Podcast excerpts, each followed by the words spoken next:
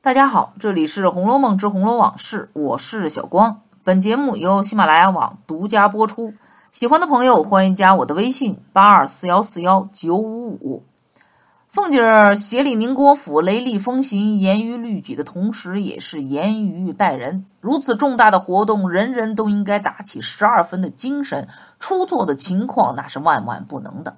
除了明确分工之外，时间的掌握那也是必须的。一年三百六十五天，一天二十四小时，将人的一生换算成多少个小时、多少分钟，那么这些数字我们经常会提到，其目的无非就是要我们珍惜时间。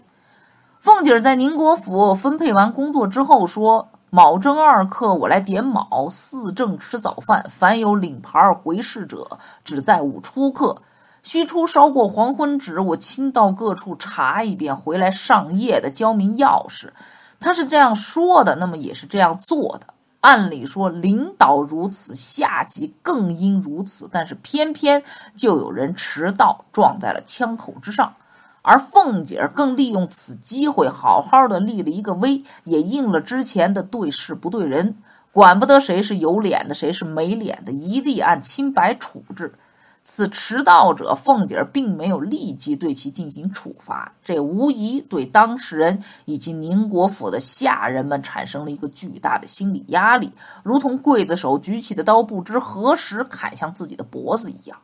那么接下来，凤姐儿就开始专心的处理着荣国府的日常事务，对王熙媳妇儿以及四个执事之人所领物件，或发牌，或驳回，期间更有交代嘱咐等等事宜。曹公借此来写凤姐处事的条理清晰，工作之时一丝一毫都不允许别人有糊弄混淆之心。试问如此一来，谁还敢怠慢？晾了半天的迟到者之后，被打了二十板子，隔了一个月的隐秘，这个处置，我想凤姐早就想好了。那么如此一番下来，宁国府众人算是眼见为实的，完全知晓了凤姐的厉害之处。于是众人不敢偷闲，自此兢兢业业，执事保全，连知批都称道收拾的好。从宁国府五大弊病的提出到如今众人的心态，书中文字仅仅几页而已，说的是两百年前的事儿，但时至今日，这些事儿仍在不断的上演。凤姐努力争取之下的机会没有白费，威信一下子立了起来。无论是爱岗敬业、恪尽职守的卯正二刻，也就是早上五点半的点卯。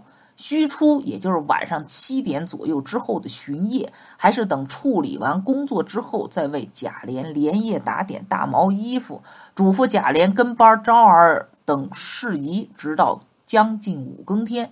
这无不说明凤姐儿对工作的认真态度，不因公废私的优点。那么，以上这些很值得职场中人学习，尤其是居于领导位置的人。那么至于下面要说的，则希望各位引以为戒，因为他不仅毁了凤姐儿这个人，更是毁了贾府的原因之一。但凡有了权，人的欲望之心就会无限的膨胀，活在有权力的快乐之中，活在众人敬畏的目光里。此时的凤姐儿在下人眼中自是与以往不同，就连贾珍也是将每日上等的菜肴送到报下。凤姐儿不与妯娌合群，便有堂客来往，也不迎合。这并不是说他没有时间去联络感情，而是说他根本认为没有必要。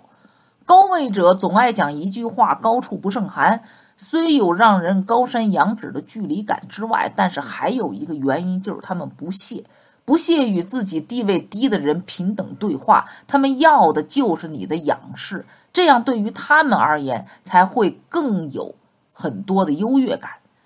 在荣国府处理事情的谨小慎微，在贾母以及邢王两位夫人这三个领导面前的小心应对，压抑了凤姐太久。到了宁国府，一概事务以及人员的调配都是自己一句话的事儿，大刀阔斧、雷厉风行，自己就是老大的感觉真的是太好了。那么膨胀之心的。爆棚往往也是在一瞬之间。宁国府给了凤姐儿发挥才能的舞台，同时也给了她弄权的温室。